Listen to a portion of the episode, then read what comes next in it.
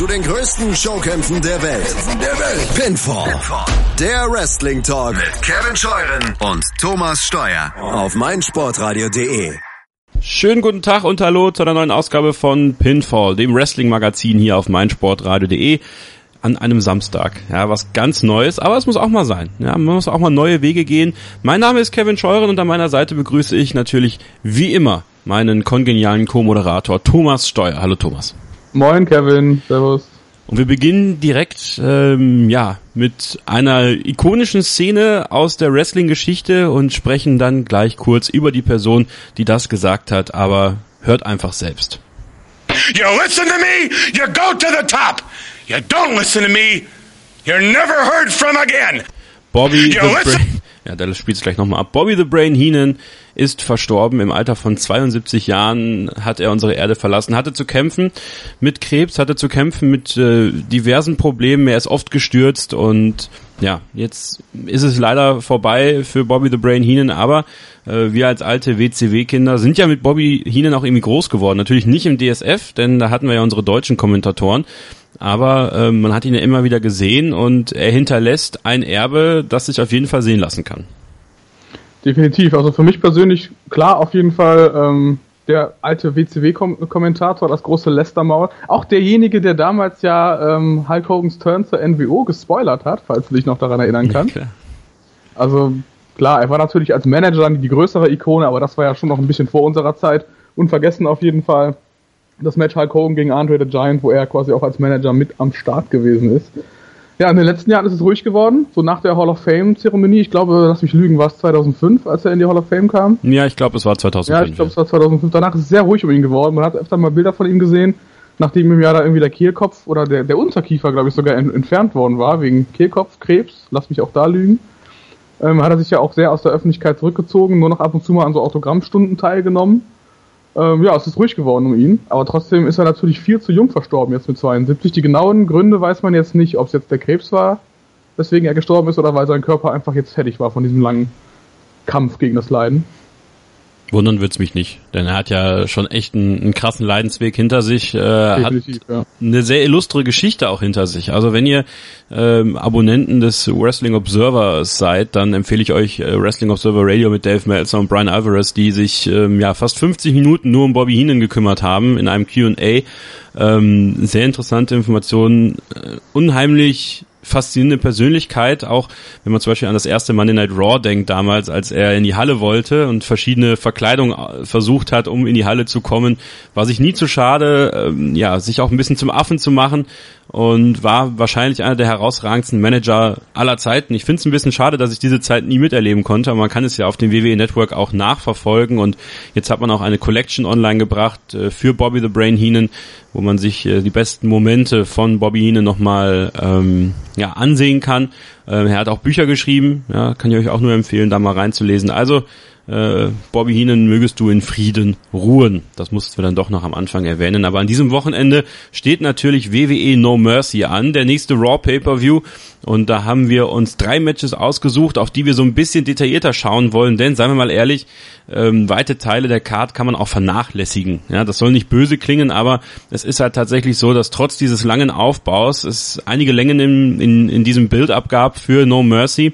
Deswegen haben wir uns entschieden, drei Matches so ein bisschen mehr zu beleuchten und ein bisschen drüber zu diskutieren. Das ist einmal John Cena gegen Roman Reigns, damit werden wir auch gleich anfangen. Dann das Five-Way-Match der Frauen ähm, und natürlich Brock Lesnar gegen Braun Strowman um den WWE Universal Champion Titel. Und im letzten Abschnitt müssen wir auch über Jinder Mahal sprechen und seine Promo bei SmackDown in Richtung von Shinsuke Nakamura und was für ein Echo das erzeugt hat. Und wir werden natürlich No Mercy tippen, aber Thomas, lass uns mit John Cena gegen Roman Reigns anfangen. Vor Jahren schon, vor Monaten gab es ähm, erste Anzeichen, dass es dieses Match geben wird. Es gab so ein paar Tweets, die hin und her geschickt worden sind zwischen den beiden und äh, jetzt in den letzten Wochen vor No Mercy gab es immer wieder sehr emotionale und sehr auf die Realität bezogene Promos, die natürlich seitens der Autoren gescriptet worden sind, aber trotzdem war das mal ein bisschen was anderes. Ich muss ganz ehrlich sagen, dass es von Woche zu Woche ähm, mir wenn man so sagen will, weniger gefallen hat. Also ich hätte mir gewünscht, dass das Match früher kommt, weil ich habe so ein bisschen das Gefühl, dass dieser große Moment des ja, dieser, dieser größte Moment der Aggression zwischen den beiden eigentlich schon irgendwie weg ist. Wie ist das bei dir? Ja, die haben direkt bei der ersten Auseinandersetzung zwischen den beiden gefühlt schon viel zu viel rausgehauen. Ich muss aber auch sagen, dass ich es auf gar keinen Fall irgendwie anders aufgezogen hätte, weil wenn du schon dieses, das Aufeinandertreffen dieser beiden strittigen Ikonen halt machst, dann musst du auf jeden Fall auch thematisieren, dass die beiden halt so ihre Problemchen mit dem Publikum haben und mit der, mit, mit dieser, sag man, ähm, dieser Stellung als das absolute Top-Babyface, die ja auch bei John Cena super lange eben nicht so unumstritten war, wie sie dann mittlerweile ist, ne? Er ist ja auch regelmäßig aus der Halle geboot worden, so wie das bei Roman Reigns jetzt der Fall ist. Ich hätte mir sogar fast noch gewünscht, dass man quasi noch stärker das so ins, ähm, ins Zentrum des, der, der Fehde so ein bisschen stellt. Und muss mich tatsächlich aber auch ein bisschen wundern, dass man dieses Match jetzt schon bei No Mercy raushaut. Ich meine, dazu kann man auch zwei Meinungen haben. Ne, also der Herbst ist jetzt bei WWE in den letzten Jahren nicht immer unbedingt so super spannend gewesen. Aber das Match der beiden ist ja eigentlich schon ein WrestleMania Main Event. Eigentlich ja, aber man musste natürlich auch irgendwie jetzt schauen, dass man es hinbekommt, diese Pay-per-Views, die noch anstehen, zu füllen mit mit großen Matches. Und bei No Mercy muss man ganz ehrlich sagen, hat man ja zwei dieser Matches, die man eigentlich auch bei WrestleMania bringen könnte. Das ist ja John Cena gegen Reigns und auch Lesnar gegen Strowman. Deswegen ähm, ist es gar nicht so schlimm, dass der Rest der Card jetzt vielleicht nicht so reizvoll ist, wenn du diese stimmt. beiden Mega-Main-Events hast. Das stimmt, da ist auf jeden Fall was dran. Ähm, das haben sie auch ganz gut gemacht, das auf, auf diese beiden Matches auch so zu fokussieren, ja. Und äh, gerade bei John Cena gegen Roman Reigns ist natürlich auch dieses ähm, dieser Fackelstab, der weitergegeben werden will, ja auch von John Cena, denn ähm, sagen wir mal ehrlich, die Zeit von John Cena als WWE Superstar ist, ist zumindest was das Fulltime angeht, gezählt. Also er wird sich jetzt auch mehr darauf konzentrieren, außerhalb von WWE seine Deals zu bekommen, für einen Film mitzuspielen. Und ähm, Roman Reigns ist dann natürlich der Nächste, der, der diesen Fackelstab bekommen soll. Ja, Roman Reigns, der bei den Fans, beim Großteil der Fans immer noch nicht richtig ankommt, aber finde ich, durch diese, ähm, durch die letzten Wochen eigentlich nochmal gewonnen hat, muss ich ganz ehrlich sagen. Auch die letzte Promo, die er dann bei der Go-Home-Show gehalten hat, äh, so ein bisschen, ja, eine, eine, eine Spiegelung dieser ominösen John Cena Promo 2012 vor dem Match gegen The Rock, äh, als The Rock bei der Go Home Show zu WrestleMania ja auch nicht da war und ähm, einen Film gedreht hat zu dem Zeitpunkt und John Cena das so ein bisschen zum Anlass genommen hat, äh, sich darüber lustig zu machen. Genau das hat Roman Reigns ja auch gemacht. Finde so diese Art und Weise, die Roman Reigns an den Tag liegt, bekommt ihm auch mehr als der lächelnde, smirkende Babyface zu sein. Tut es, tut es auf jeden Fall, wobei ich diesen Aufhänger halt so ein bisschen sehr erzwungen fand. Also John Cena macht jetzt mal irgendwie ein, zwei Filmchen zwischendurch, ist deswegen jetzt, glaube ich, ein Jahr oder lass es mal anderthalb Jahre sein, so ein bisschen Teilzeit am Start, was natürlich auch seinem Alter geschuldet ist. The Rock hat sich mit 30 halt schon verzogen bei der WWE, um Filme zu machen. Und zwar im größten Stil für mehrere Jahre. Ähm, deswegen finde ich das so ein bisschen an Haaren herbeigezogen, zumal John Cena jetzt auch kein riesengroßer Filmstar ist. Und dass er dann am Ende halt auch noch diesen, diesen, diesen dämlichen Spruch aus der Promo damals, der war damals schon low, so ein bisschen cheesy, dass er den noch kopiert und dann da sagt, see you Monday, Movie Star. Und ich mir dachte so, okay, komm, also ihr wollt ihn halt jetzt nicht cheesy darstellen und damit stellt ihr ihn quasi noch cheesier dar, als es vorher der Fall gewesen ist. Das fand ich ein bisschen wack. Wenn man natürlich bedenkt, dass John Cena zu dem Zeitpunkt gar keine Filme gedreht hat, sondern für die WWE in China Promotion gemacht hat, das ist natürlich. Ja, das kommt dann noch dazu, das wusste ich auch nicht mal. Nee. Oh Mann. Ja, das ist halt ein bisschen WWE, ähm, aber die Wochen davor hat natürlich auch John Cena vor allem bei dieser ersten Promo Roman Reigns ordentlich vorgeführt. Ja, und das war, das war, glaube ich, auch Anlass des Ganzen. Ich glaube auch schon, dass Roman Reigns durch ähm, diese Promos mit John Cena ein bisschen gelernt hat ich kann mir durchaus vorstellen, dass sie da auch backstage noch eine Menge drüber gesprochen haben. Dieses Match jetzt an sich, ähm, du hast schon gerade gesagt, das ist eher ein WrestleMania Main Event. Jetzt kommt es bei No Mercy. Ist das jetzt dann der Weg, äh, Roman Reigns wieder Richtung Universal Title zu, zu ziehen oder kannst du dir vorstellen, dass es eine Match-Serie wird und, und vielleicht Cena das erste Match dieser Serie jetzt gewinnen wird? Es muss auf jeden Fall eine Matchserie werden, da gehe ich stark von aus, die sich vielleicht auch durch den ganzen Winter hinaus zieht. Ähnlich könnte ich es mir bei Braun Strowman und Brock Lesnar vorstellen, dass dann auch nicht das letzte Wort noch nicht gesprochen ist. Und man dann vielleicht dann am Ende es halt bei WrestleMania in Braun gegen Roman nochmal münden lässt. Das erste Match hat ja Roman damals gewonnen gegen Braun, von daher ist da ja eigentlich schon eine Rechnung offen. Ähm, ja, ist schwierig. An sich müsste Cena das Match hier gewinnen, damit Roman Reigns quasi nochmal in Fahrt kommt und es quasi nochmal so ein bisschen, bisschen auf die Tube drückt, um sein Rematch zu kriegen, um auch noch ein paar mehr Facetten von seinem Charakter zeigen zu können. Von daher gehe ich eigentlich stark davon aus, dass Cena gewinnt, aber irgendwie auf eine, nicht auf eine wirklich cleane Art und Weise. Ich weiß aber noch nicht so richtig, wie das passieren soll. Ist auf jeden Fall spannend. Glaubst du denn, dass dieser Zug des Heel-Turns für Roman Reigns abgefahren ist? Also, dass man es bei WWE jetzt auch so macht wie bei Cena, dass man es einfach laufen lässt und die, die ihn nicht mögen, mögen ihn einfach nicht, aber es gibt immer noch genug Leute, die ihn bejubeln? Ja, auf jeden Fall. Ich meine, er ist ja jetzt auch schon drauf und dran, bei diesem Make-A-Wish-Ding äh, ähnlich viel zu machen, gleichzeitig wie John Cena.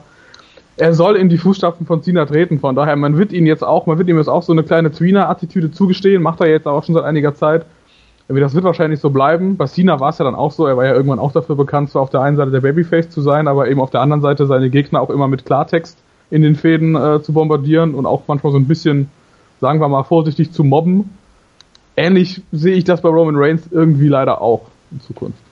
Okay, und John Cenas Rolle in dem Ganzen. Ähm, John Cena es, es gab ja nicht umsonst diese, diese Ansagen auch von, von Roman Reigns, dass äh, zum Beispiel so ein Alex Riley, dass man den fragen sollte, warum er nicht ähm, die Chancen bekommen hat. Und Cena ist ja backstage durchaus ein Player, der ja, der genauso wie Randy Orton eigentlich dafür sorgen kann, dass du entweder nach ganz oben kommst, ja, oder dass niemand von dir hört. Ähnlich das, was Bobby Heenan da gerade gesagt hat bei WrestleMania 6, das war ähm, der Auszug.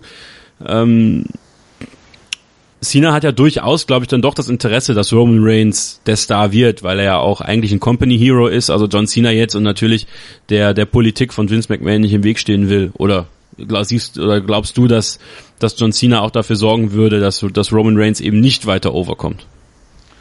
Also definitiv. Die Frage ist halt wirklich, ob er ob er jetzt, egal ob er dafür sorgt, ob er es aufhalten kann, dass Roman Reigns seinen Spot übernimmt. Ich meine, falls du das gehört hast, Cena war ja jetzt auch bei Edge Christian zu Gast und war da, er sagt selber, er kann so richtig Fulltime, kann er mit über 40 nicht mehr wirklich gehen. Von daher wird er ja auch ein Einsehen haben, dass natürlich die Company sich in den nächsten Jahren um jemand anders drehen muss und das ja auch schon tut seit ein paar Jahren. Er ist, steht ja nicht mehr absolut im, im Zentrum des Interesses. Von daher gehe ich nicht davon aus, dass er dem Ganzen da irgendwie Steine in den Weg schmeißen wird. Also so, so stellt sich noch überhaupt nicht ein.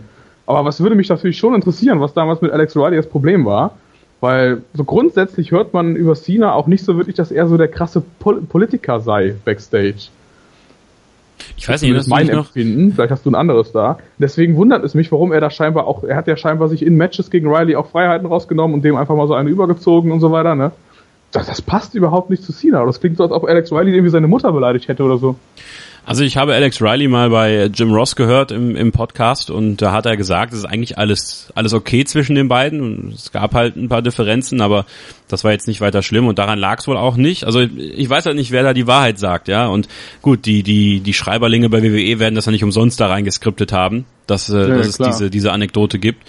Ähm, was ich, woran ich mich noch erinnern kann bei John Cena, vor Jahren, boah, lass es schon fast zehn Jahre her sein, gab es ein Video, ähm, wo John Cena, Carlito und noch diverse andere, ich weiß nicht, wen es war, auf jeden Fall in einer Hotellobby oder in einer Hotelbar gechoppt haben. Das war dann so ein, so ein, so ein, so ein Ritual, Cena und Carlito haben junge Wrestler gechoppt, oder wie? Ja, ja, ich weiß aber nicht mehr genau, wer das war. Vielleicht wisst ihr das noch, ja, also könnt ihr mir das mal sagen, weil ich suche dieses Video auch schon seit Jahren. Ich habe das mal, ich habe das gesehen und da war Cena bei, Carlito, war noch andere dabei. Auf jeden Fall hat Cena da mitgemacht, ja.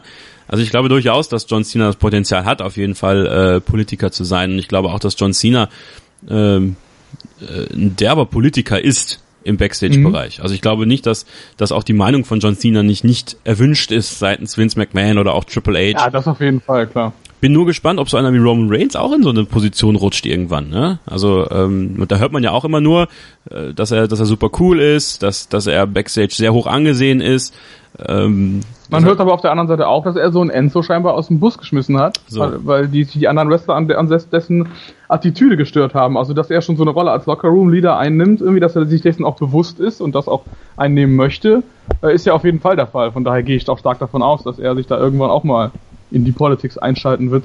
Ja, also es ist auf jeden Fall eine interessante Gemengelage, weil es eben dieses Match hat, hat so ein bisschen, bisschen mehr. Ne? Es ist nicht nur ein Match, es ist auch nicht nur ein Match zwischen, zwischen den beiden kontroversesten WWE-Superstars der letzten Jahre, zweier Ehren ja quasi. Ne? Also die Cena-Ära ist ja an und für sich vorbei. Ja, es ist jetzt so, äh, John Cena so ein bisschen der, der Stefan Kiesling der WWE. Mhm. Ja, das ist ein bisschen ein Auslaufmodell, aber trotzdem halt noch beliebt. Und Roman Reigns ist jetzt der neue heiße Scheiß, der äh, allerdings nicht so richtig von allen Fans angenommen werden will. Zumal das ja wieder so ein Thema ist, was wir auch schon hier besprochen haben. Also ich bin sehr gespannt, wo sich das hinentwickelt. Äh, wir machen jetzt eine kurze Pause, Thomas, und dann mhm. sprechen wir gleich über das Five-Way-Match der Frauen und ähm, die Rollen der Frauen aktuell bei WWE. Ähm, ist ja wieder ein Thema, was wir diskutieren können. Also gleich geht's weiter mit Pinfall, dem Wrestling-Magazin auf meinsportradio.de. Bleibt dran. Hey, this is WWE superstar Apollo Cruz and you're listening to mysportradio.de. Hören, was andere denken auf meinsportradio.de. Einzigartige Augenblicke. Einmalige Momente. Unvergessene Emotionen. And Andreas präsentiert das Spiel meines Lebens. Täglich 21 Uhr auf meinsportradio.de. Wir sind zurück bei Pinfall, dem Wrestling-Magazin auf meinsportradio.de. Kevin Scheuren und Thomas Steuer mit der Vorschau auf WWE No Mercy in der Nacht von Sonntag auf Montag ab 2 Uhr live auf dem WWE Network und natürlich auch bei Sky Select. Und im Hintergrund hört ihr jetzt schon die Glocken klingeln. Na, es sind keine Ringglocken, es sind nur Kirchenglocken. Lasst euch davon aber nicht stören. Wir kommen zu einem nächsten Match, was wir besprechen wollen, hier ein bisschen ausführlicher. Es ist das Five-Way-Match um den Raw Women's Champion-Titel. Alexa Bliss trifft auf Sasha Banks, auf Nia Jax, auf Emma und auf Bailey. Denn Bailey ist am vergangenen Montag zurückgekehrt in ihre Heimatstadt. Und äh, wieder einmal ist offensichtlich geworden, ähm, das ist dann immer sowas als Gradmesser, wenn ein Wrestler oder eine Wrestlerin in ihre Heimatstadt zurückkommt und die Reaktion ist trotzdem nur milde und du bist eigentlich bist du ein Top Babyface, also wirklich ein Ultimate Good Guy oder Good Girl in dem Fall und trotzdem ist so die ist die Reaktion auf deine Musik eher lauwarm. Also das zeigt eigentlich, wie sehr man Bailey äh, ja, in die Tonne gekloppt hat. Ja, also kam mir persönlich gar nicht so krass schlimm vor, die Reaktion von ihr. Ich weiß nicht, ob du da irgendwie einen anderen Eindruck scheinbar hast. Ähm, ja. Aber Fakt ist, dass sie natürlich jetzt genauso wieder in der Luft hängt. Also wenn du schon ankommst, Five-Way-Match, wo niemand irgendwie so kristallklar als Favorit irgendwie herauskristallisiert werden kann, außer vielleicht die Championess, also Alexa Bliss. Was bei Raw gerade mit den Frauen abgeht, ist halt wirklich gerade wieder mal an Randomness überhaupt nicht zu übertreffen. Und kann überhaupt nicht abschätzen, in welche Richtung das gehen soll. Auch wenn Bailey jetzt wieder zurückkommt, sie wird ja jetzt nicht wieder Champion. Kann ich mir überhaupt nicht vorstellen. Das ist nämlich die Frage, wenn wir mal auf den Rest gucken. Also ich glaube, Emma kann man vernachlässigen, auch wenn es sehr mutig gewesen wäre, wenn es noch ein Fatal Four-Way geblieben wäre, sie zur, zur Championess zu machen. Hätte ich jetzt durchaus auch nicht schlecht gefunden, weil ich finde, Emma hat eine Chance verdient als, als Champion mhm. und auch in einer anderen Rolle, aber ich glaube, das ist auch für sie vorbei. Ähm, dann haben wir Nia Jax, ähm, naja, Jacks, die sie ja auf jeden Fall im Laufe des Jahres oder vielleicht spätestens im Laufe des nächsten Jahres zum Champion machen. Ja, nur wie geht's jetzt weiter? Wie geht's jetzt unmittelbar weiter? Hat Sascha Banks noch eine Chance? Kann es bei Sascha Banks nicht eigentlich nur darum gehen, dass tatsächlich Bailey den Titel gewinnt, damit man Sascha Banks dann endlich auch äh, gegen sie turnen lassen kann? Bist du dir sicher, dass die Sascha Banks wirklich turnen werden? Mittlerweile nicht mehr. Das ist ja das ja, Ironische, ne? Nicht weil da hat man eigentlich den Moment auch verpasst und sie ist, sie ist durchaus over, also sie kommt an und ähm, das ist auch irgendwie unverändert. Ähm, aber auch dieser, ja, wie soll man das nennen? Diese, diese, diese, diese, dieser Wille, das zu sehen, dass sie gegen Bailey irgendwas macht, der, der ist ja auch weg. Also ja. das will man jetzt auch irgendwie nicht mehr sehen, ne? Nee, man hat ja eher Mitleid mit Bailey, weil es so läuft für sie, wie es gerade läuft. Ja. Ich könnte mir halt vorstellen, dass man vielleicht Bailey so ein Psychopathen-Gimmick irgendwie auf den Leib äh, schreibt. Dass man Bailey versucht. Dass man Bailey heel turnt. Dass man Bailey heel turnt, dass sie vielleicht so eine ähnliche Rolle einnimmt wie damals Mickey James in der Fehde gegen Trish Stratus, hm. dass sie halt so ein bisschen Stalker-mäßig wird und Best Friend Forever und hier und da links und rechts. Und dabei halt Sascha den Titel kostet. Dass sowas vielleicht irgendwie kommt und dass die beiden dann in dem Rahmen gegeneinander fäden. Das könnte ich mir noch vorstellen. Sie hat ja auch nie einen Jungen geküsst, ne? Vielleicht küsst er dann eine Frau. Ja, zum Beispiel. Man will ja, man will ja in diese Richtung gehen. Ja, und Alexa Bliss. Also ich meine, Alexa Bliss tatsächlich gab es diesen Moment, finde ich, ähm, der ganz interessant war, als Bailey, Sascha und Alexa sich gegen Naya gewendet haben und mhm. Alexa sowas wie ein Babyface war. Und ich kann das sehen. Ich kann das durchaus sehen. Definitiv, ja. Wir haben ja jetzt auch schon zusammengearbeitet. Und ähm, ist halt die Frage, ob sie jetzt Alexa jetzt langfristig turnen und sie dann gegen Naya stellen, meinst du so? Ja, das wäre, das wäre zumindest ja. das, wo ich, wo ich sage, da hast du ja den Aufhänger, dass sie beste Freundinnen waren, sind, äh, bei NXT auch schon unterwegs waren zusammen. Also da, da kann man, da kann man durchaus was drehen, glaube ich, dass man dann Naya, ich glaube nicht, dass man Naya Babyface turnen wird in nächster Zeit, weil sie einfach äh, zu sehr Monster ist und ich glaube, wenn man das noch ein bisschen, bisschen melken will, bis man sie dann natürlich auch irgendwann, wahrscheinlich dann mit The Rock oder so, mit Hilfe von The Rock, zum Babyface macht, aber ähm, ja, also im Zweifel. Von The Rock, das hat ja schon mehrmals sehr gut funktioniert. aber ich glaube, dass es bei Naya tatsächlich funktionieren kann, anders als bei Roman Reigns. Aber es mhm. wäre natürlich auch ein schönes Bild, wenn Rock nochmal so irritiert gucken kann, wie, wie damals beim, beim Royal Rumble war es, glaube ich, ne? Ja. Hm. Ja, ich weiß nicht genau, ey. Bin ich auch ein bisschen skeptisch, was das angeht. Aber dann kommt ja noch eine sechste Komponente dazu. Asuka.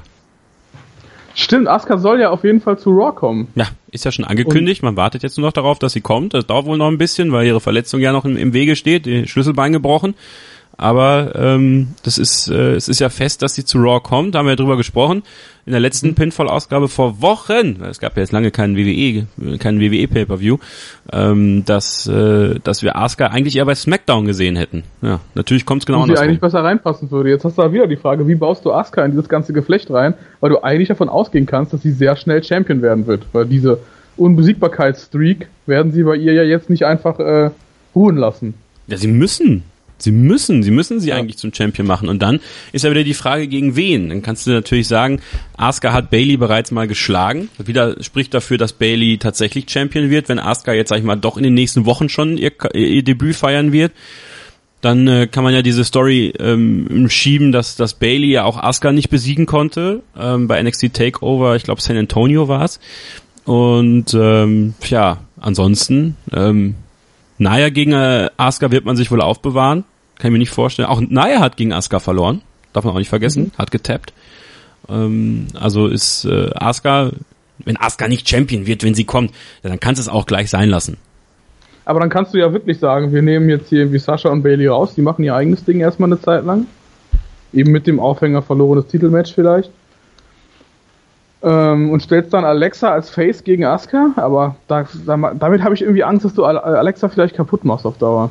Nee, also gegen Asuka kann sie ruhig noch hier bleiben. Kann sie noch hier bleiben, ja, genau, ja. ja. Was noch mit Emma? Emma ist so, Emma hängt total in der Luft. Die wurde einfach irgendwie reingeschrieben. Äh, sie ist noch da gewesen. Ähm, mach sie mal rein. Ähm, auch da verstehe ich halt nicht. Also sie geben ja allen irgendwie ein bisschen Zeit, ihren Charakter zu entwickeln. Nur bei Emma habe ich das Gefühl. Emma, irgendwer muss ja gepinnt werden.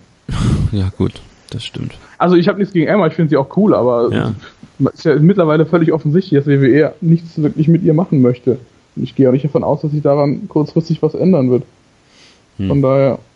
Das ist sehr schade für sie, weil sie ist echt gut. Wie gesagt, ja. wir haben ja letztens darüber gesprochen, ja. dieses Match gegen Paige damals bei dem ersten NXT Takeover, als sie wirklich die Show gestohlen haben. Paige übrigens auch eine ein interessante Persönlichkeit, die ja jetzt auch wieder im Performance Center ist und wohl mitten im Training für ihr Comeback ist.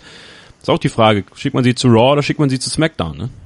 Also wenn man sie auch nicht zu SmackDown schickt, dann frage ich mich, was man da überhaupt macht. Will man das Raw über, komplett überladen? Mit Frauen, die allen, alle nichts zu tun haben oder in Five-Way, Six-Way Matches irgendwie rumhängen? Macht für mich keinen Sinn. Und da schließt sich ja wieder der Kreis äh, über ein Thema, was wir ja auch schon thematisiert haben, diese ganzen Multi-Man, Multi-Women-Matches. Also auch bei, bei Hell in a Cell, dem nächsten SmackDown Pay-Per-View, der in ein paar Wochen ansteht, hat man ja auch schon wieder diverse Multi-Matches, ähm, ja, kredenzt man den Fans und das, also gerade bei Pay-Per-Views finde ich, Thomas, und, und da kann ich mich auch nur wiederholen, bei Pay-per-Views sehe ich lieber Einzelmatches. Ich habe das früher gern gesehen, als es noch nicht so ähm, noch nicht so alltäglich war, dass es diese Multi-Man-Matches gab. Das fand ich ganz cool, dann mal ein Triple Threat oder ein Fatal Four-Way Match. Aber jetzt ist es echt zu viel. Du siehst das bei Raw, du siehst das bei SmackDown, dann siehst du es bei NXT auch nochmal und dann nochmal bei den Großveranstaltungen, wo ich mir immer eher wünsche, da will ich eins gegen eins Konfrontationen haben. Da will ich ein Ende einer Fehde, da will ich, will ich sehen, dass zwei, die wirklich jetzt wochenlang miteinander ähm, im Clinch lagen, da alles rauslassen. Und diese ganzen Multiman- und Multi-Woman-Matches, die nerven mich kolossal. Ja, sehe ich ganz genauso. Das sind halt, dass die überhaupt so oft gibt, diese Matches, ist halt auch einfach eine Folge dessen, dass wir jede Woche so viele Stunden Wrestling quasi äh, Kredenz bekommen, wie du, wie du so schön sagst. Und das sind einfach für mich nur noch Filler-Matches geworden bei den Weeklies. Und dass man damit jetzt auch bei Pay-Per-Views anfängt, wo es ja wirklich eigentlich um was gehen sollte. Und Multiman-Matches sind ja so das perfekte Beispiel dafür. Ein random Match, in dem es um nichts geht, weil Leute einfach zusammengewürfelt und zusammengeschmissen werden. Dass sowas dann noch beim Pay-Per-View auftaucht, ist für mich völlig absurd, ehrlich gesagt. Und kreative Faulheit, meiner Ansicht nach.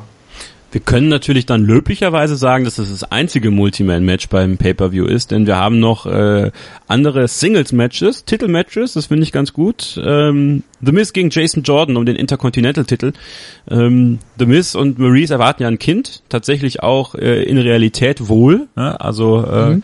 deswegen herzlichen Glückwunsch auch noch an Miz und Maurice an dieser Stelle. Ähm, aber es wird ja jetzt schon genutzt für die Storyline ähm, und Jason Jordan ähm, ja, wird so ein bisschen als Aufhänger genommen, dass The Miz ja schon von Tag eins für das Kind da sein wird und ähm, Kurt Angle da ähm, das ja nicht war. Kannst du dir vorstellen, dass sie Jason Jordan jetzt direkt den Titel geben, weil wenn Jason Jordan eins nicht ist, dann over. Ja, und das, das wird wegweisend sein. Ich meine, natürlich kannst du beim ersten Titelmatch noch irgendwie sagen, bla bla, da gibt's Eingriffe und so weiter. Und es ist ja auch ein Multiman-Match. Und muss er da jetzt unbedingt Champion werden, kann man nicht versuchen, ihn irgendwie durch so ein paar Niederlagen so ein bisschen sympathisch zu machen auch, ne, durch knappe Niederlagen, dass er halt einfach geile Matches abliefert, es aber dann am Endeffekt dann doch ganz knapp nicht schafft. Also ich kann mir eher vorstellen, dass man diesen Weg halt geht, also ihm jetzt den Titel zu geben, das wäre zwar schon so ein bisschen WWE-Logik, von wegen, ja, der Titel reicht, damit bist du dann over, wie sie es ja auch so oft schon bei World Titles gemacht haben. Ähm, ja, aber wenn man es wirklich langfristig angehen möchte mit Jason Jordan, dann sollte man eigentlich jetzt mal noch drauf verzichten.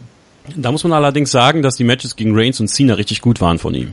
Natürlich waren die gut, definitiv. Also das, das muss man echt, das muss man Aber echt die Leute reagieren ja immer noch nicht wirklich auf ihn. Interessant übrigens, Survivor Series, äh, da gab es äh, einen Tweet, den, den Kurt Angle ähm, äh, ja, kommentiert hat. Äh, da gab es dann äh, das Survivor Series Team bestehend aus Kurt Angle, Shelton Benjamin, Chad Gable, Jason Jordan und der Wunsch nach Charlie Haas.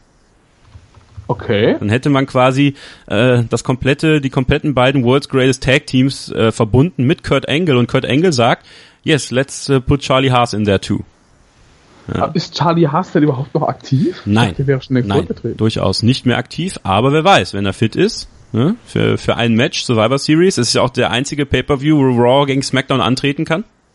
Ja und Raw mit SmackDown und The Miz braucht ja auch nur noch ein Team und da haben sie die Miz Tourage und dann packst du noch zwei dazu. Also vielleicht gibt's da ja eine Chance. Vielleicht gibt's da ja eine Chance, weil da muss Kurt Angle auch nicht viel cool auf jeden Fall. Das ja. wäre mal ein geiles Multiman-Match, weil die Leute alle irgendwie eine Verbindung miteinander haben. Ganz genau, ganz genau.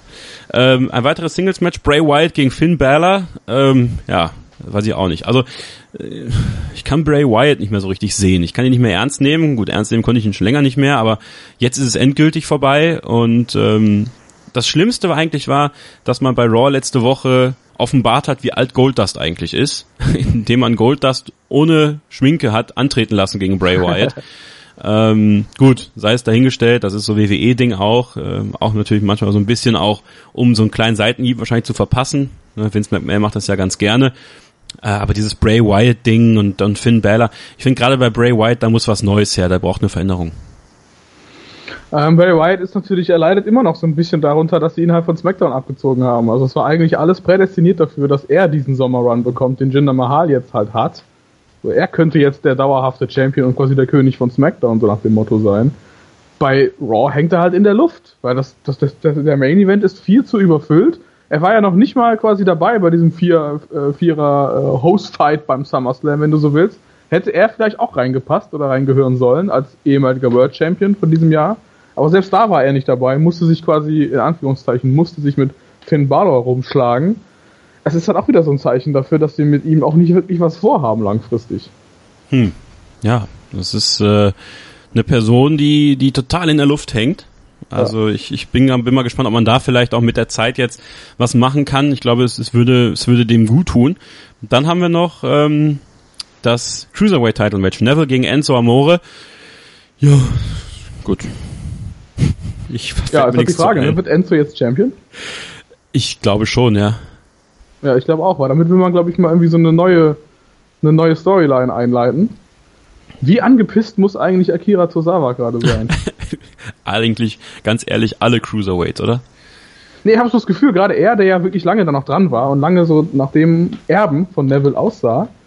Und man hat jetzt das Gefühl, dass sie sich irgendwie so eine Woche vorher halt überlegt haben, vor WrestleMania damals halt noch, äh, ähm, Quatsch, WrestleMania vom SummerSlam. Von wegen so, nee, lass doch mal drauf scheißen. Lass halt mit Tosawa einfach mal drauf scheißen. Wir nehmen jetzt nächste Woche oder übernächste Woche Enzo Amore runter. oh Mann. Äh, und nachdem das Ganze so rausgekommen ist, dann über Enzo Amore ist es ja auch ganz lustig, ne? Dass dann er Champion wird. Ähm, klar, er gibt der Cruiserweight Division natürlich was in Sachen Charisma, das ist nicht von der Hand zu weisen. Und ähm, auf seinem neuen T-Shirt steht ja auch I've got the sauce. Ne? Das ist ja auch so ein Ding.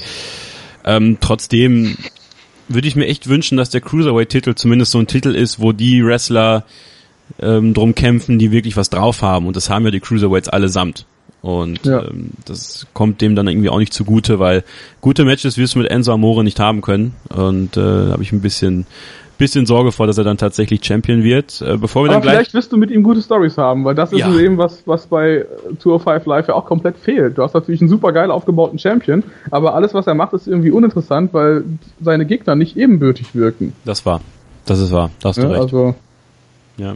Und er ist natürlich vielleicht vom Wrestlerischen her nicht ebenbürtig, aber wenn er es jetzt schafft, irgendwie durch Hinterlistigkeit oder Abgezocktheit, ihm den Titel abzuziehen und ihn dann jede Woche äh, wieder mit aufzuziehen mit seinen grandiosen Mix-Skills, dann könnte das Ganze ja nochmal witzig werden. Werden wir beobachten. Also ich habe da keine großen Hoffnungen, aber ähm, ich glaube eher, dass Neville auch darunter leiden wird, weil er ein bisschen ins Lächerliche gezogen werden könnte eben, dann. Eben. Und das, das ist auch so eine Sache, ne? Neville ist auch so einer, wo ich, wo ich, äh, wo ich mir vorstellen kann, dass er intern in seinem Kopf vielleicht ein bisschen sauer ist. Ja. Über das, was so passiert. Sicherheit. Wir machen eine kurze Pause und dann sprechen wir über den Main Event. Brock Lesnar gegen Braun Strowman. Das Match um den WWE Universal Title bei No Mercy. Gleich geht's weiter hier mit Pinfall, dem Wrestling Magazin auf meinsportradio.de. 90 Plus On Air. Der Podcast rund um den internationalen Fußball auf meinsportradio.de. Pascal aufpassen, nicht auf die Schulter gehen, in die Brücke, ja, er hält es. Das darf doch nicht wahr sein. Ringen auf meinsportradio.de. In Zusammenarbeit mit dem Deutschen Ringerbund berichtet meinsportradio.de exklusiv über den deutschen Ringersport. Jede Woche neu. Auch als Podcast mit Malte Asmus. Ringen auf meinsportradio.de. Hier ist Pinfall, das Wrestling-Magazin auf meinsportradio.de, die Vorschau auf WWE No Mercy, die Raw Großveranstaltung in der Nacht von Sonntag auf Montag live ab 2 Uhr auf dem WWE Network und auf Sky ab 1 Uhr die Pre-Show. Und ich kann euch jetzt schon sagen, in der nächsten Woche werden wir Sebastian Hackel, den deutschen WWE-Kommentator, hier in der Sendung haben, um über No Mercy zu quatschen, um da so ein bisschen drauf zurückzuschauen, was passiert ist und was vor allem im Main Event passiert ist zwischen Brock Lesnar und Braun Strowman, das absolute Mean Guy Match bei No Mercy. Und das ist so ein Match, da freue ich mich richtig drauf. Da treffen zwei große Jungs aufeinander und ich erwarte einfach nur Zerstörung. Ich erwarte, ich erwarte Tische, die kaputt gehen gehen und ich erwarte Braun Strowman als Universal Champion danach. Das hast du schön gesagt. Ja, ich will Oder? das auch sehen. Und ich will es vor allen Dingen so sehen, dass Paul Heyman zu ihm turnt. Ja! Weil Paul Heyman das Zünglein an der Waage ist und jetzt einfach den Generationenwechsel vollzieht und dann ab jetzt Braun Strowman unterstützt. Boah, das wäre so geil. Das wäre so unfassbar epic, wenn das passieren würde bei fucking No Mercy. Vor allem, No Mercy, erinnerst du dich? Einer der geilsten Matches bei No Mercy in der, in der Vergangenheit war, ich glaube, 2003 das Hell in a Cell Match zwischen Brock Lesnar und dem Undertaker. Also es gab auch selten blutigere Hell in a Cell Matches. Mhm. Aber das war richtig, richtig geil. Und ich erinnere mich noch daran, dass Taz da, also ich habe immer dieses Here comes the pain im, im Kopf, wenn, wenn, wenn Taz das gesagt hat damals. Und mhm. ähm, ja, das sind so Erinnerungen. Und, und Heyman hat ja auch eine Geschichte mit ähm, Turnen gegen seine Protégés, ne? CM Punk ist das Stichwort. Definitiv. Und damals ja auch Brock Lesnar, als er zu The Big Show geturnt ist. So. Also, es, äh, es, es würde sich anbieten und Braun Strowman würde davon noch profitieren. Äh, man muss aber echt sagen, Braun Strowman, und ich glaube auch da wiederholen wir uns eigentlich, es gibt wenige ähm, große Jungs, finde ich, in der Vergangenheit der WWE auch, also ich kann mich an, an wenige erinnern, die sich so rasant positiv entwickelt haben. Ja, die auch ähm, gemerkt haben, was sie verändern müssen an sich, an ihrer Aura, an ihrem Auftreten. Äh, und bei Braun Strowman funktioniert das wunderbar. Ja, und ist die Frage halt nur, wie lange noch, ne? Weil auch er läuft natürlich Gefahr, von WWE irgendwann mal overexposed zu werden. Oder falsch dargestellt zu werden, wenn er dann Champion ist. Da habe ich ein bisschen Angst vor, ehrlich gesagt. Aber vielleicht ist die Angst auch unbegründet. Und was ist mit Brock Lesnar? Ähm, da wissen wir ja, dass der Vertrag ähm, in Richtung WrestleMania auslaufen wird. Es gibt noch keine Informationen darüber, ob er bei WWE verlängert oder nicht. Es gab ja dieses Gerücht, dass er bei äh, UFC wieder einsteigen wird, um gegen John Jones anzutreten, aber der ist ja erstmal raus, der ist suspendiert. Ähm, spricht mal ja, wieder. Ja, mal wieder. spricht ja eigentlich alles dafür, dass Brock Lesnar einfach bei WWE weiterbleibt, ne? Ich habe das Gefühl irgendwie, dass äh, Brock Lesnar, dass seine Geschichte so ein bisschen auserzählt ist. Mhm. Vielleicht hat er Bock zu bleiben, aber ich könnte mir vorstellen, dass Vince McMahon tatsächlich jetzt dann auch sagt so, ja, ne? Alles gemacht, alles gesehen. Macht es also mehr Sinn, auf Braun Strowman zu setzen, auch für die Zukunft und dann bei WrestleMania schon dein angesprochenes Match zwischen Strowman und Reigns zu bringen, statt Lesnar und Reigns?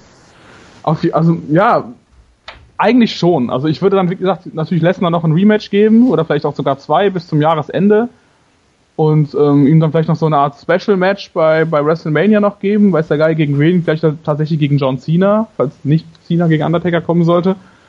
Ähm, ja, und damit halt dann irgendwie auch Lesners WWE-Karriere so ein bisschen ausklingen zu lassen, weil was willst du machen mit zwei Monstern gleichzeitig, die auf dem Level sind? Du musst ja eigentlich jetzt Braun Strowman mit Braun Strowman quasi diese Fackelübergabe machen und dann hängt Lesnar ja in der Luft. Und ohne dass er diese Attraktion ist, ist er ja quasi auch ein bisschen langweilig dann, ne? Das stimmt, das stimmt. Ich bin da eigentlich und auch echt Die Goldberg-Matches haben ja schon so ein bisschen an seinem Nimbus gekratzt. Mhm. Ja, stimmt ich, also wenn, wenn, wenn du das so erzählst und ich lasse es durch meinen Kopf gehen, bin ich da echt bei dir. Also die Geschichte von Brock Lesnar ist, ist auserzählt eigentlich. Also ja. auch wenn man es nicht hören will und wenn man es als Fan nicht, nicht sagen will eigentlich, aber er hat alles gemacht. Und ähm, er hatte nochmal seine größte Zeit quasi. Es ist jetzt eine größere Zeit sogar noch, als es damals war, fand ich. Ähm, auch wenn natürlich damals, sag ich mal, mit den Matches gegen The Rock und sowas, gegen Angle bei WrestleMania, ähm, war natürlich sehr jung, ja, und, und war da wirklich the next big thing und jetzt war das big thing und ja, man, manchmal muss man, glaube ich, dann auch einfach eingestehen, dass es vorbei ist und ich glaube, damit bricht er sich auch keinen Zacken aus der Krone. Hat nochmal eine Menge, Menge Geld verdient mit WWE. Ähm, die Frage, ob er überhaupt noch Bock hat, ne? Ja, das, das ist natürlich die nächste Frage. Ähm, aber ich glaube, dass er an so Matches gegen Braun Strowman richtig Bock hat, auch an, an Roman Reigns, weil ähm, das sind natürlich auch Matches, da weiß er, da kann er noch mal so ein bisschen extra hart rangehen. Ne? Ich glaube auch, dass ja. Braun Strowman da so einer ist, der, ich glaube, die geben es sich schon richtig im Verhältnis. Also das ist also im Verhältnis, was die WWE nun mal als richtig geben ähm, bieten kann. Und äh, ich glaube, da können wir uns echt drauf freuen. Es gibt ja auch äh, das Gerücht, also es gibt offensichtlich zwei Formate, wie der Pay-per-View zusammengestellt worden ist. Gibt wohl aktuell für den Main Event zwei Zeiten. Ja, also ich glaube entweder eine ganz kurze, Sprich, dass äh, einer von beiden den, den anderen relativ schnell squasht und es ein kurzes Match wird und ein längeres Match. Und da wird Vince, und das ist tatsächlich eines dieser Matches, wo sie wirklich alles daran setzen werden, dass da nichts rauskommt. Weil äh, ich glaube, dass durchaus der Plan im Hintergrund ist, dass Braun Strowman Brock Lesnar besiegt und Universal Champion wird. Ja, ich habe nur ein bisschen Angst, dass man jetzt einfach diese Brock, äh, die, die, äh, die Goldberg-Story wiederholt und dann halt sagt, wir squashen jetzt eine Runde rum und am Ende gibt's das dritte Match und dann ist halt Ende. Das ist eigentlich auch so ein bisschen unter dem Niveau der beiden. Bei Goldberg hat man es natürlich gemacht, um seine, um sein Alter auch so ein bisschen zu verbergen und seine Schwächen in Ring und seinen Ringrost. Aber bei Braun Strowman muss es eigentlich nicht machen. Von daher möchte ich da eigentlich schon m, zumindest mal 10 Minuten richtig aufs Maul sehen. Richtige Eskalation. Wie beim SummerSlam Main Event. Einfach komplette Eskalation. Ja, ja. Und dann, also. Und kann ja auch, kann ja auch kurz sein. 10 Minuten, aber nicht so eine Minute kurz hier Finisher geben und raus. Ja. Da habe ich keinen Bock drauf. Ja, bin ich, bin ich ganz bei dir. Äh, Würde ich mir auch wünschen. 10 Minuten, hohe Intensität. Ähm, ja, und dann wirklich, also Butter bei die Fische. Wird Braun Strowman Universal Champion? Ja. Geil. Ja, also, ich von aus. Ich, ich, also, dann brauche ich echt dieses Brown-T-Shirt. Äh, Monster Among Us. also, wirklich, Braun Strowman, ich finde diesen Typen unglaublich faszinierend. Also immer wenn ich den sehe, muss ich einfach hingucken. Ja, es ist ja. so, also auch wenn er neben mir stehen würde, ähm, also das ist echt eine Erscheinung und und da müsstest selbst du noch hochgucken, ne? Da müsste selbst ich noch hochgucken. Also auch als äh, wenn er dann ähm, bei bei den Deutschland-Shows und im November kommt die WWE ja auch wieder nach Deutschland, unter anderem an meinem Geburtstag, dem 8.11. in Dortmund. Ähm, Braun Strowman ja auch dabei und äh, das ist schon eine Erscheinung und der, der, wie gesagt, der hat sich echt entwickelt, körpersprachlich, ähm, ist bei weitem nicht mehr dieses, dieses Babyface, ja, also wenn man das wirklich so sagen will, dieses aufgepuffte Babyface hat ja auch abgenommen und wirkt einfach ein bisschen rougher und das ist, das tut ihm sehr gut. Ja, definitiv. Und dann mit deiner Theorie mit Paul Heyman an seiner Seite, das wäre Gold, das wäre echt Gold. Bin sehr gespannt, Digga, ey. Muss es nur noch CM Punk zurückkommen. Ja. Dann haben sie. Dann no, haben noch noch stelle ich mir das sogar realistisch vor, aber sobald Triple H übernimmt, ja. ist es, glaube ich, vorbei mit der. Dann ist, dann ist das echt vorbei. Ja, No Mercy. Also, wie gesagt, diese, diese, diese zwei Matches, gerade Cena gegen Reigns und Lesnar gegen, gegen Strowman, die tragen den ganzen Event natürlich. Äh, wir haben über, über die anderen Matches so ein bisschen grob gesprochen, haben noch eins, was wir noch nicht angesprochen haben, Tag Team Titelmatch. Äh, das Zweidrittel Shield, Dean Ambrose und Seth Rollins gegen The Bar, äh, Cesaro und Sheamus. Und ich muss ganz ehrlich sagen, Thomas, ich habe von Seth Rollins und Dean Ambrose schon wieder genug.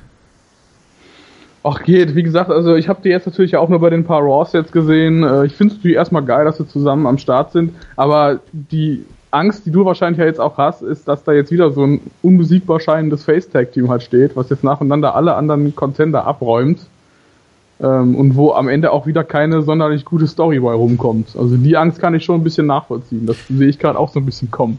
Und ich bin irgendwie total gelangweilt. Also Dean Ambrose ist. Das liegt aber nicht an denen, das liegt am Storytelling. Auch, klar, aber das liegt auch daran, dass, gut, das liegt natürlich meist, also im, im größten an den, äh, an den Entscheidern im Hintergrund, weil sie auch den beiden, gerade Ambrose und, und Rollins, nicht, nicht ähm, eine Charakterveränderung mit dazugeben. Also gerade mhm. Dean Ambrose, ich kann es nicht mehr sehen. Also die, dieses Rumgehampel von ihm, es hört ja nicht auf. Und, und Seth Rollins ist cool, ja, aber eben mehr auch nicht. Also es ist, er ist halt cool aber das, das reicht irgendwie nicht. Und, und da hat man eigentlich so viele Möglichkeiten bei den Tag-Teams auch, auch mehr draus zu machen. Gallows und Anderson, die sind nur noch äh, die, die nur Nerds rumschreien, weißt du, aber sonst irgendwie auch nichts ja. zu sagen haben. Die Hardy Boys sind ein absoluter ähm, Gedächtnisakt mittlerweile nur noch. Da gibt es gar keine Anzeichen mehr, dass es irgendwie das Delete-Gimmick gibt oder das Broken-Gimmick.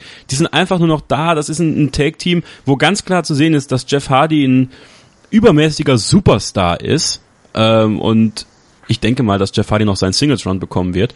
Und dann hast du ähm, The Bar mit mit Cesaro und Sheamus. Ja, äh, weiß ich auch nicht. Also das sind noch die besten von denen allen, zumindest so in ihrer Darstellung und, und wie sie sich präsentieren, während gerade die Tag Team Champs äh, Seth Rollins und Dean Ambrose halt ja sind halt jetzt zusammen. Bei The, bei The Bar kannst du es halt sehen, die haben sich ja doch weiterentwickelt. Die haben genau. schon, die sind jetzt gefühlt schon unendlich lange zusammen als Tag Team unterwegs die haben eine Backstory, weil sie ja zuerst auch diese Fehler miteinander haben und diese Best of Seven Serie, haben dann gemeinsam gewrestelt, haben ihre Outfits verändert, haben so ihren Auftritt, ihren Entrance auch verändert. Da ist einfach irgendwie so ein Wandel drin bei The Bar. Weißt du, und den siehst du bei diesen anderen Tag Teams halt nicht. Ja. Und auch grundsätzlich, dass du den Leuten auch einfach mal dann musst du auch diesen, diesen Tag-Teams dann auch mal Backstage-Segmente geben, wo sie sich auch mal miteinander unterhalten und nicht nur anderen gegenüberstehen und irgendwie rumpöbeln und so weiter. Du musst den Leuten einfach mal Zeit geben, um den Charakter zu entwickeln. Also, um Coolness zu entwickeln, außerhalb ihrer Matches. Also ihre Moves haben wir alle schon tausendmal gesehen, das ist genau. klar. Ich kann auch nicht mehr sehen, ich kann auch die, die Punches von Dean Ambrose nicht mehr sehen. Weißt du, dann denke ich mir auch, dann sperr ihr doch einfach mal mit Shane McMahon mal gemeinsam ein, dann können sie sich wegpunchen, weißt du? oh Gott. Das ist Bitte. bei mir genauso, klar. Und deswegen, weil das halt langweilig wird, weil du overexposed bist mit den Matches, die sie halt führen und den limitierten Movesets, die sie haben in der WWE, musst du halt einen anderen Anreiz schaffen. Und das ist den Leuten halt Coolness geben, einen Charakter geben und die da halt ein bisschen Abwechslung reinbringen lassen. Ja. Und da das auch nicht passiert, hast du das Gefühl, du siehst jede Woche dieselbe Show.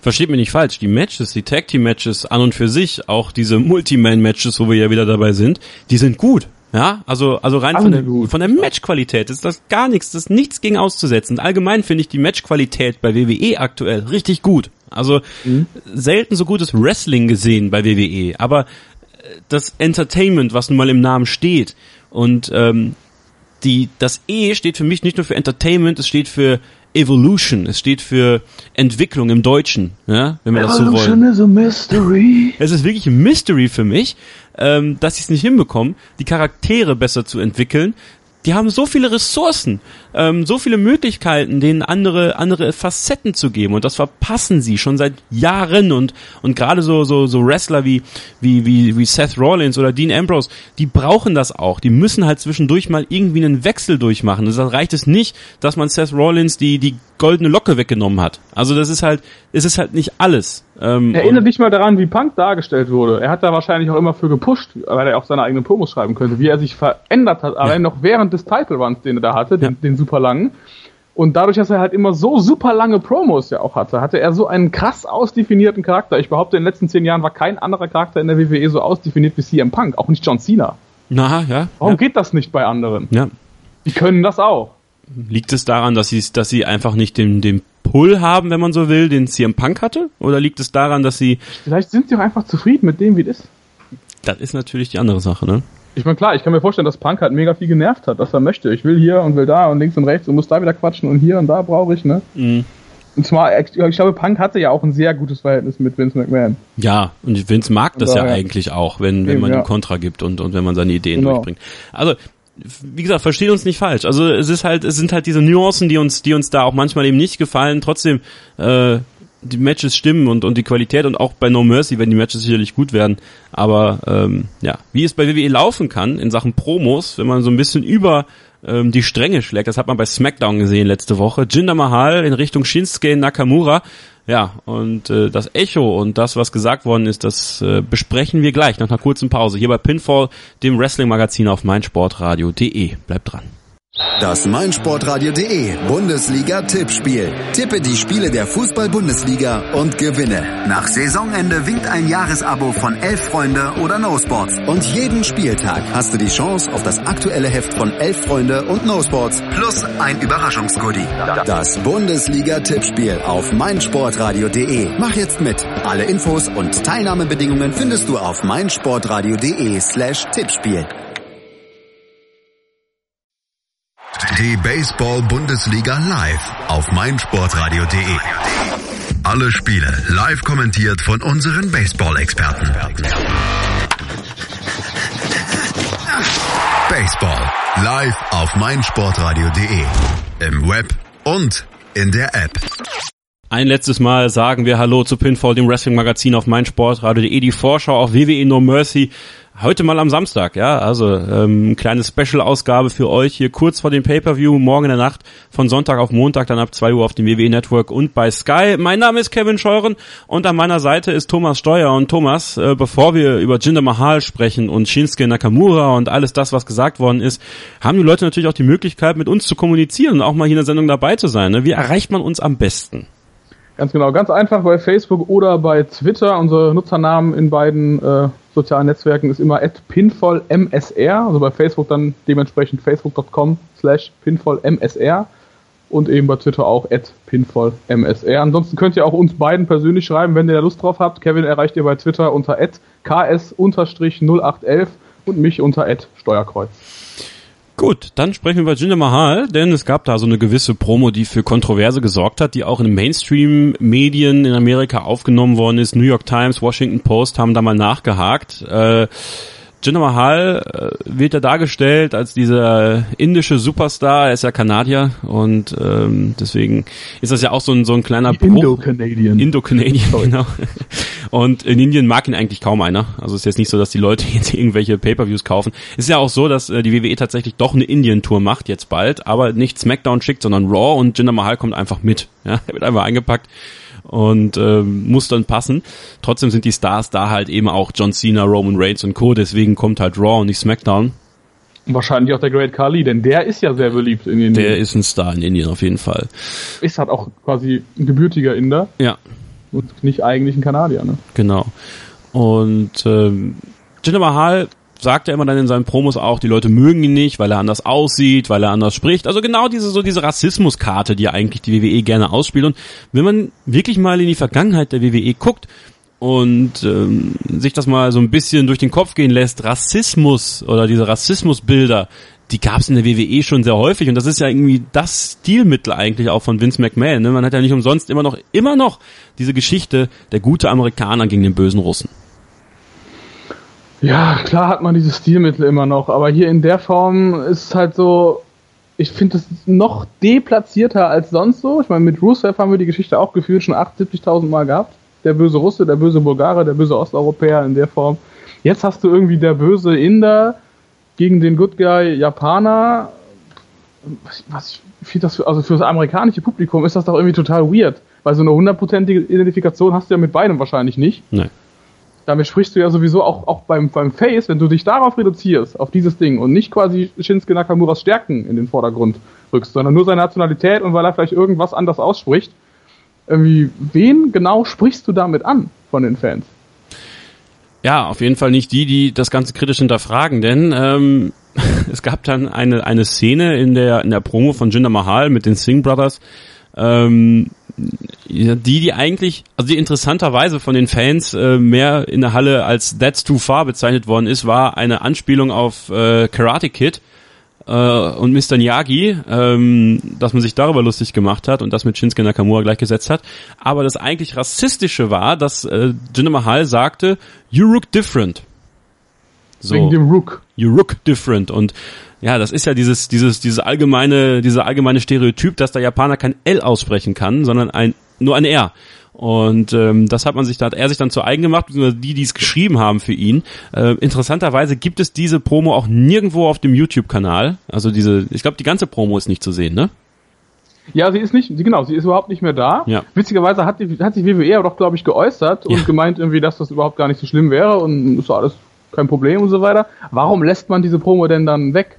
frage ich mich. Genau, denn wir wissen ja, äh, nicht erst seit Eric Bischoff, Controversy creates Cash. Also ja. das äh, ist ja ist ja durchaus auch etwas, was im Wrestling-Geschäft äh, nun mal äh, Teil des Ganzen ist, gerade auch bei WWE. Und ähm, ich denke schon, dass sie genau wussten, was sie anrichten damit ähm, und dass das auch durchaus geplant war, genau so dieses Echo zu kriegen, was sie eigentlich dann auch haben wollten. Kann man natürlich drüber diskutieren, Thomas. Also gerade so dieses, also wenn ich also mal ganz ehrlich bin, ähm, ja, es hat natürlich was Rassistisches, ähm, aber andererseits äh, weiß ich jetzt auch nicht, ob das Ganze nicht heißer gekocht wurde, als es dann im Endeffekt zu essen ist, weil äh, ja. Ich meine, auf der einen Seite können wir uns nicht wirklich ähm, reinversetzen, wie das halt ist, wenn du quasi so als, als Ausländer dann solchen immer wieder gleichen, super dämlichen, flachen Stereotypen unterworfen bist ist halt die Frage, wie, inwiefern man, inwiefern auch der Einzelne dann quasi darüber steht. Also es wird sicherlich einige Fans geben, auch japanische Fans, die sich halt irgendwie denken, so ganz ehrlich, ich höre die Scheiße so oft, es geht mir so auf die Eier, warum müsst ihr das jetzt bringen? Es wird aber gleichzeitig aber auch Leute geben, die sagen so von wegen, ja wow, er hat sich über das L lustig gemacht, so haha, voll der neue Joke, weißt du? Und sich halt denken so, komm scheiß drauf irgendwie.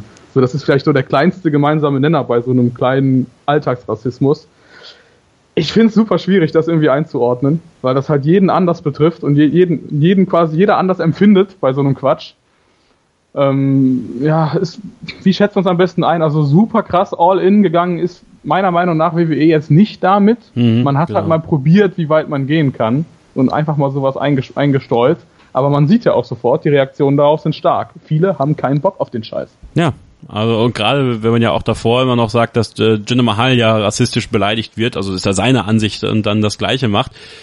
Gut, ich bin gespannt, wo sich das dann jetzt hinzieht, ob das jetzt auch weitergeführt wird. Ähm, durchaus finde ich es auch interessant, wenn sie die Story jetzt ein bisschen härter gestalten. Ja, auch äh, auch Shinsuke hat das ja weggelacht, interessanterweise, und das äh, genau so sehe ich das eigentlich auch in der Reaktion von Shinsuke. Also ich glaube, das war sogar relativ ehrlich. Ähm, ja, aber ich, ich, ich bin da sehr gespannt. So, hey, wie kreativ von dir. Ja, ne? genau. Ja, weil im Ringen wird er ihn halt wegnageln. Also es ist halt, ja. ähm, es ist halt echt, äh, echt interessant zu sehen, wie du es auch schon sagtest, diese, dieses Grenzen austesten von WWE, um zu gucken, so äh, wie weit können wir gehen, welche Reaktion können wir ziehen, weil machen wir uns nichts vor, die WWE ist natürlich aus dem Mainstream, äh, aus der Mainstream-Thematik jetzt bis auf Charity vielleicht raus. Also es ist jetzt nicht so, dass die Leute sagen, wie es zum Beispiel dann äh, damals mit Mike Tyson oder so war, so, boah, die WWE, die bietet uns jetzt irgendwas Großes.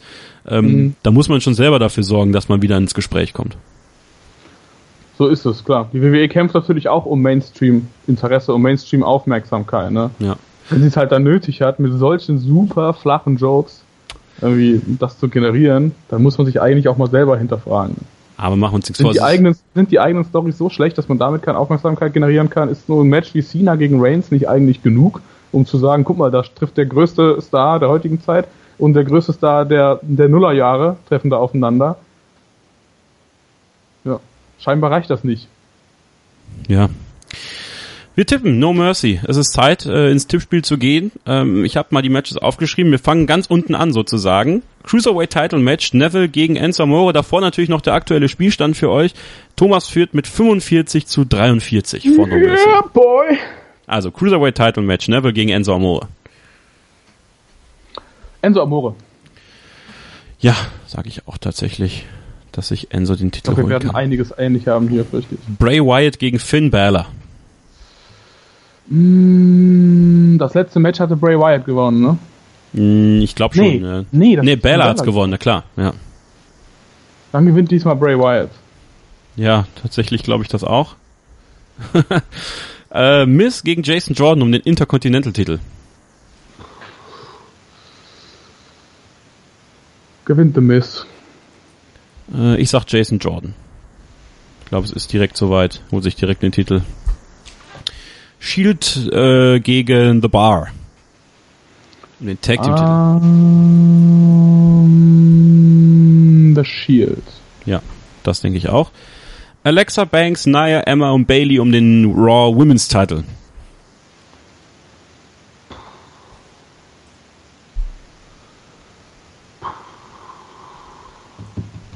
Boah, das ist schwer. Boah, das ist echt schwer. Sag du mal zuerst. Bailey. Du sagst Bailey? Ja, klar, ich stand natürlich jetzt im Fokus. Ich sag mal Sascha. Okay. Also, aber trotzdem beides darauf ausbezogen, dass es danach Bailey gegen Sascha geben wird. Irgendwie. Ja, auf irgendeine Weise. Ja, ja, ja, ja. John Cena gegen Roman Reigns. Roman Reigns. Roman Reigns. Ja, ich sage, ich sage. Ich sage John Cena. Ich auch. Brock Lesnar gegen Braun Strowman um den ja, Universal Title. Da kann es nur einen geben. Uh, Braun Strowman. Braun! So, haben wir das auch hinter uns. Äh, no Mercy getippt. Nächste Woche dann natürlich der Rückblick auf die Raw Großveranstaltung, dann auch mit Sebastian Hackel, dem deutschen WWE-Kommentator. Ihr könnt ihn hören bei Pro7 Max äh, jede Woche bei Raw und uns dann nächste Woche wieder bei meinsportradio.de. Ähm, entlassene Worte von uns natürlich für euch, die Möglichkeit, uns bei iTunes zu abonnieren und zu rezensieren. Wir würden uns über 5-Sterne-Rezensionen natürlich sehr freuen, aber generell lasst uns einfach ein bisschen Feedback da, was gefällt euch gut, was gefällt euch nicht so gut. Und ähm, dann würde ich einfach sagen, Thomas, bedanken wir uns natürlich bei den Hörern fürs Zuhören heute. Ne? Ganz genau. Danke fürs Zuhören. Schaltet auch nächste Woche wieder rein und guckt euch auf jeden Fall No Mercy an. Also so einen krassen Doppel-Main-Event ist halt die Frage, wann werden wir den das nächste Mal in der Form kriegen? Und vor allen Dingen, wann haben wir den überhaupt mal im Herbst bekommen? Deswegen äh, bleibt dran, bleiben Sie uns hier wogen und wir hören uns. Machen wir. Alles Gute. Mein Name ist Kevin Scheuren. Für Thomas Steuer sage ich Tschüss. Bis zum nächsten Mal. Batman hat Robin. Sherlock Holmes hat Dr. Watson. Und meinsportradio.de hat dich. Werde Praktikant bei meinsportradio.de. Hi, hier ist Julia aus der meinsportradio.de Redaktion. Hast du Lust, mal hinter unsere Kulissen zu blicken? Dann bewirb dich jetzt als Praktikant in unserer Redaktion in Potsdam. Was dich erwartet? Viel Sport, dann noch Sport und zum Schluss noch ein bisschen Sport. Außerdem wirkst du aktiv bei der Programmgestaltung mit. Du solltest volljährig sowie sportaffin sein und aus der Region Berlin-Brandenburg kommen. Nähere Infos findest du auf www.meinsportradio.de. Bewirb dich jetzt und werde Praktikant bei meinsportradio.de. Schatz, ich bin neu verliebt. Was? Da drüben. Das ist er. Aber das ist ein Auto. Ja, eben. Mit ihm habe ich alles richtig gemacht. Wunschauto einfach kaufen, verkaufen oder leasen. Bei Autoscout24. Alles richtig gemacht.